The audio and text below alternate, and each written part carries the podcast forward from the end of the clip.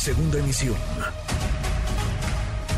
Manuel López San Martín, en MBS Noticias. Bueno, este se va a seguir moviendo el nombre de Marielena Ríos, una valiente, muy valiente saxofonista, Marielena, que alerta sobre la posible liberación de su agresor, de Juan Vera Carrizal, quien podría llevar su proceso en prisión domiciliaria, cosa que la audiencia que se lleva a cabo sobre el caso está repleta, está tapizada de irregularidades. Nos compartía hace unos minutos Mónica Garza, usted la conoce, periodista de ADN 40. Mónica nos compartía eh, un fragmento de lo que sucedía, de lo que decía María Elena Ríos, estaba con ella, está en el estado de Oaxaca. A ver, le comparto, le replicamos parte de lo que Mónica nos, nos compartió.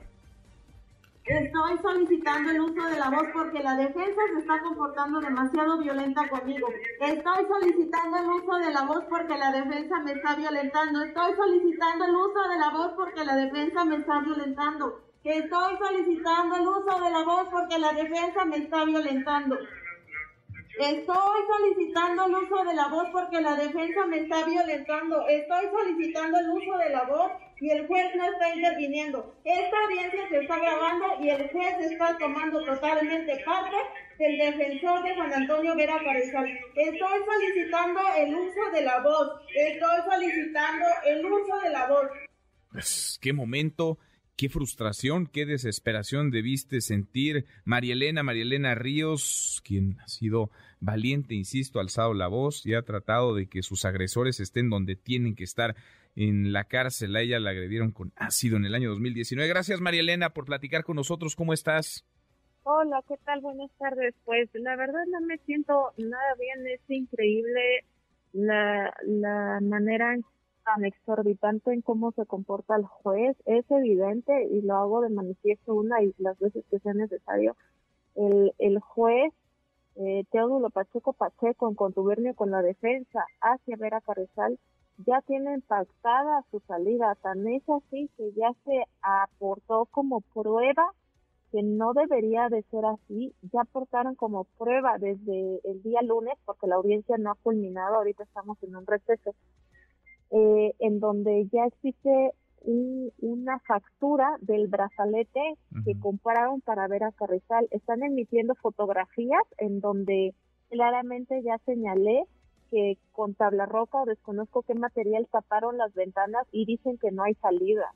Eh, acá el, el, detalle es que eh, si estuviéramos en otro país como en Estados Unidos de Norteamérica, probablemente se aceptaría lo del brazalete, pero estamos en un país en donde el 95% de la impunidad es el pan de cada día y evidentemente esta es una eh, puerta para su libertad porque él se va a dar a la fuga. Si en tres años no han querido detener a su hijo, ahora con esta eh, impunidad creen que de verdad él va a estar en su casa, es una casa que ni siquiera es propia ni apegada a lo que te dice la ley, que tiene que estar en su domicilio. Es una casa en donde la dueña es su hija Guadalupe Vera Hernández misma, quien a través de sus hermanas todo el tiempo me han violentado y revictimizado y amenazado de muerte no solamente a mí, a mis padres, a mis hermanos e inclusive se han atrevido a amedrentar y exponer a menores de edad. Entonces, ¿cómo es posible que esto esté sucediendo? Pues bienvenidos a Oaxaca.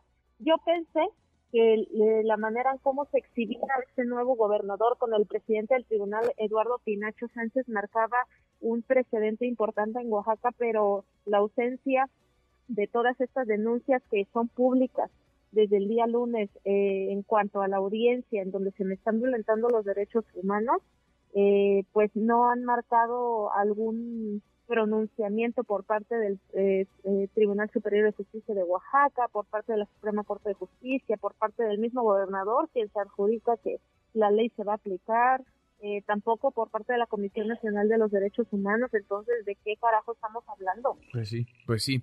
Entonces, digamos, ya había una eh, pues una decisión tomada con antelación, María Elena, con eso que nos dices. Parece que el, que el juez pues no, no está ni escuchando lo que se dice, está más bien eh, resolviendo con base en lo que o ya decidió o alguien le dijo que, que decidiera.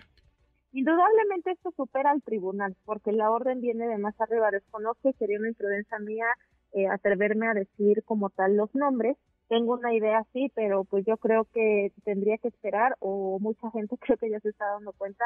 Acá lo interesante es que son tres días desgastantes de audiencia en donde se me violenta demasiado psicológicamente, en donde se me desechan todos los argumentos, todos los argumentos que hace la, la, la, la abogada defensora Diana Cristal González Obregón y la Ministerio Público Luz Gabriela Herrera Pacheco. Eh, son tres días eh, demasiado fatigados, de, muy duros, porque acá cuál es la molestia del juez que resistimos y que tenemos los argumentos a pesar de que nos los ha desechado todos. Acá, este, el día de hoy, eh, la, la, mm, eh, un juzgado nos notificó que el amparo indirecto que había interpuesto el día de ayer sí, sí se dio vista y un juez federal ya dio la orden de que suspenda la audiencia debido a toda la violación que está haciendo de manera cínica el juez Teodófilo. Pero ¿qué es lo que dijo el juez hace unos momentos? Que él tiene todo el derecho a seguir llevando la audiencia y no piensa desconocer en ningún momento y que al contrario, es una audiencia que urge porque se está dilatando el proceso y que debemos apegarnos a la teoría del caso de Juan Antonio Vera Carrizal, cuando la víctima no es él. Ahí se están argumentando cosas como que el señor padece de esto, el señor padece del otro. Yo estuve varios meses en el hospital debatiendo y luchando por mi vida y yo no ando con esas chilloneras. Entonces, el hecho de que em, me estén invalidando que él tiene derecho a estar en libertad porque no me mataron es gravísimo la ley es clara. En caso de que eh, sea feminicidio, el feminicidio no puede llevar a cabo su, su proceso este, en prisión domiciliaria. Pero lo que alega este juez es que como yo sobreviví, válgame Dios, hasta sobrevivir y luchar por tu vida es un delito en este país.